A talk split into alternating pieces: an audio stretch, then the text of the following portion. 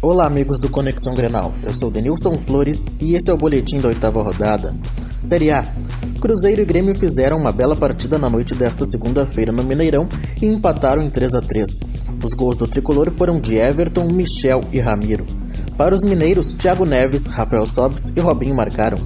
Quando ainda estava 1 a 0, o Grêmio perdeu a oportunidade de dar mais tranquilidade à partida. Em contra-ataque, Pedro Rocha, Luan, Everton e Ramiro desperdiçaram. A equipe do treinador Renato Portaluppi cedeu alguns espaços e a Raposa soube aproveitar. Na quinta-feira, o Grêmio recebe na Arena o Curitiba. A partida será às 21 horas. Para o Conexão Grenal, Denilson Flores.